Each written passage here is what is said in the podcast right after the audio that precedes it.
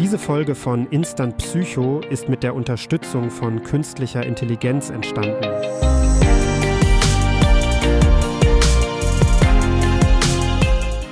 Willkommen bei Instant Psycho. Ich bin Julian, dein Psychologie-Experte. Heute möchte ich mit dir über die Geschichte der Neurowissenschaft sprechen. Hast du dich jemals gefragt, wie wir überhaupt unser Wissen über das Gehirn und das Nervensystem gewonnen haben? Hier bekommst du die Antwort.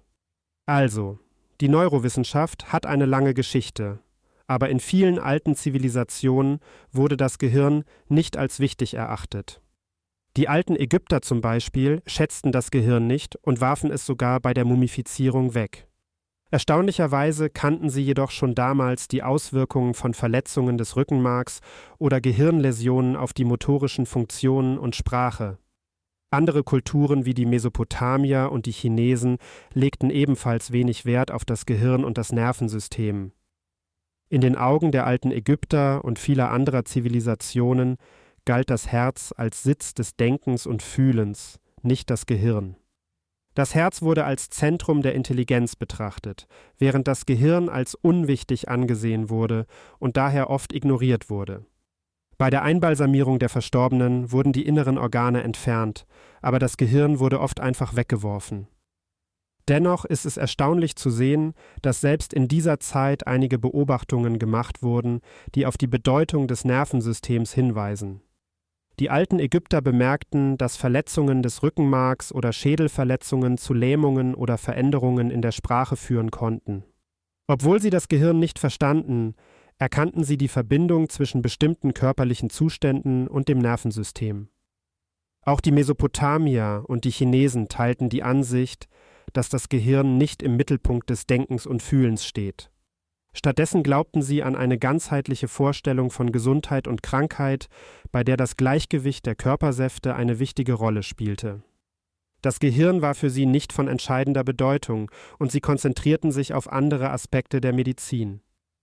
Es dauerte jedoch viele Jahrhunderte, bis sich die Sichtweise auf das Gehirn und das Nervensystem grundlegend änderte. Das Gehirn und das Nervensystem wurden lange Zeit als undurchsichtiges Mysterium betrachtet. Vor der Erfindung des Mikroskops war es nahezu unmöglich, die feine Struktur des Nervensystems zu erkennen. Es sah unter der Lupe nur wie ein wirres Gewirr aus. Doch dann kam das Mikroskop ins Spiel. Das Mikroskop, entwickelt im späten 16. Jahrhundert, eröffnete den Wissenschaftlern erstmals die Möglichkeit, Gewebe und Zellen im Detail zu untersuchen. Es ermöglichte ihnen, in eine unsichtbare Welt einzutauchen, die zuvor verborgen geblieben war. Mit dem Mikroskop konnten sie das Gehirn und seine Komplexität erstmals genauer betrachten. Aber das war noch nicht alles.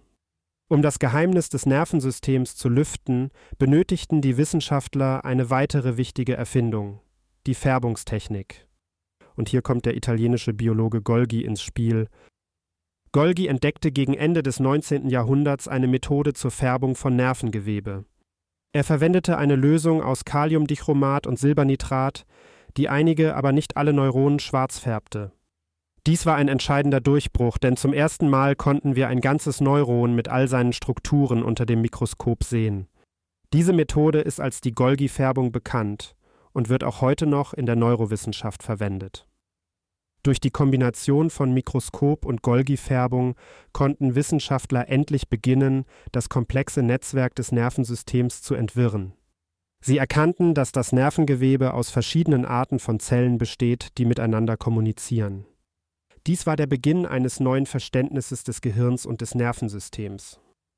Bevor die moderne Neurowissenschaft sich etablierte, herrschte die sogenannte retikuläre Theorie vor.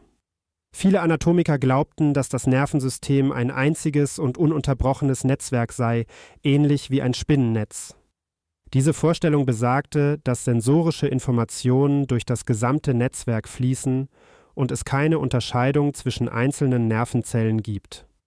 Dies war ein weit verbreiteter Glaube, der die damalige Sicht auf das Nervensystem stark beeinflusste. René Descartes, der berühmte französische Philosoph des 17. Jahrhunderts, hatte eine ganz eigene Vorstellung vom Nervensystem. Er stellte sich das Nervensystem als ein System von Hohlnerven vor, durch die animalische Geister, genannt Pneuma, fließen. In Descartes Vorstellung waren die Sinnesreize nicht im Gehirn selbst, sondern in den Hohlräumen der Nerven. Er glaubte, dass diese animalischen Geister die Muskeln bewegten und damit die Grundlage für Bewegung und Wahrnehmung bildeten. Diese Vorstellungen mögen heute seltsam erscheinen, aber sie zeugen von den frühen Versuchen, das Nervensystem zu verstehen. Sowohl die retikuläre Theorie als auch Descartes Vorstellungen waren Versuche, die Komplexität des Nervensystems zu erklären, basierend auf den begrenzten wissenschaftlichen Erkenntnissen und Mitteln ihrer Zeit. Die Neurowissenschaft sollte jedoch bald einen bedeutenden Fortschritt erleben, der unser Verständnis des Nervensystems für immer verändern sollte. Santiago Ramón y Cajal, ein spanischer Neuroanatom des späten 19. Jahrhunderts, spielte eine entscheidende Rolle bei der Revolutionierung unseres Verständnisses des Nervensystems. Er war einer der ersten Wissenschaftler, der die Golgi-Färbungstechnik in seiner Forschung anwandte. Mit dieser Technik war es möglich, Nervenzellen und ihre Strukturen im Detail zu untersuchen. Kajal erstellte präzise Zeichnungen von Nervenzellen und deren Verbindungen. Seine Arbeit war bahnbrechend, denn sie lieferte den überzeugenden Beweis dafür, dass das Nervensystem aus diskreten Zellen besteht, die voneinander getrennt sind. Dies war der Beginn der Neurondoktrin, einer Theorie, die besagt, dass das Nervensystem aus individuellen Nervenzellen besteht, die miteinander kommunizieren, indem sie elektrische Signale über Synapsen übertragen. Es ist wichtig zu betonen, dass diese Idee nicht sofort akzeptiert wurde. Tatsächlich stieß Kajals Arbeit anfangs auf Widerstand, und es dauerte Jahre, bis sich die neuronale Doktrin durchsetzte.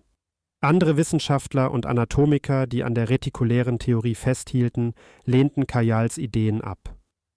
Dennoch setzte sich im Laufe der Zeit die Einsicht durch, dass das Nervensystem aus diskreten Nervenzellen besteht, die in einem komplexen Netzwerk miteinander verknüpft sind.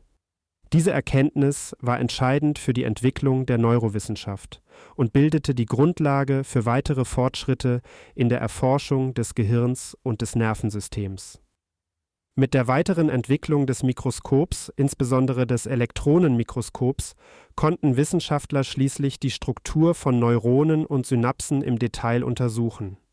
Das Elektronenmikroskop ermöglichte die Betrachtung von ultrafeinen Details auf der neuronalen Ebene, was zu einem tieferen Verständnis der Funktionsweise des Gehirns und des Nervensystems führte die moderne Neurowissenschaft hat enorme Fortschritte gemacht und sich zu einem interdisziplinären Feld entwickelt, das die Psychologie, Neurobiologie, Neuropsychologie, Neurochemie und viele andere Bereiche umfasst. Forscher haben tiefe Einblicke in die Funktionsweise des Gehirns gewonnen, wie es Gedanken verarbeitet, Emotionen steuert und Verhalten beeinflusst. Neurowissenschaftliche Erkenntnisse haben auch erhebliche Auswirkungen auf die Medizin gehabt. Die Diagnose und Behandlung von neurologischen Erkrankungen wie Alzheimer, Parkinson und Schlaganfall wurde durch das Verständnis der zugrunde liegenden neuronalen Prozesse stark verbessert. Darüber hinaus hat die Neurowissenschaft unser Verständnis von psychischen Störungen vertieft. Wir haben gelernt, wie chemische Ungleichgewichte im Gehirn Depressionen, Angstzustände und andere psychische Gesundheitsprobleme beeinflussen können. Dies hat zur Entwicklung wirksamerer Therapien und Medikamente geführt, die Millionen von Menschen weltweit geholfen haben. Aber die Auswirkungen der Neurowissenschaft beschränken sich nicht nur auf die Medizin.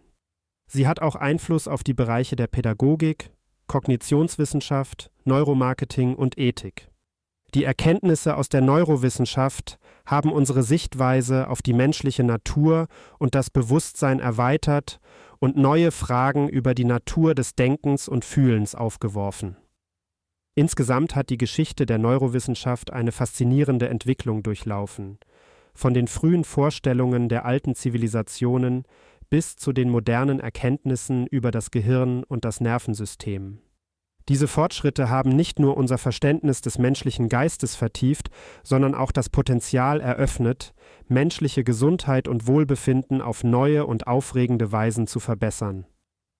Das war eine kurze Zusammenfassung der Geschichte der Neurowissenschaft. Ich hoffe, du hast etwas Neues gelernt. Bis zum nächsten Mal bei Instant Psycho.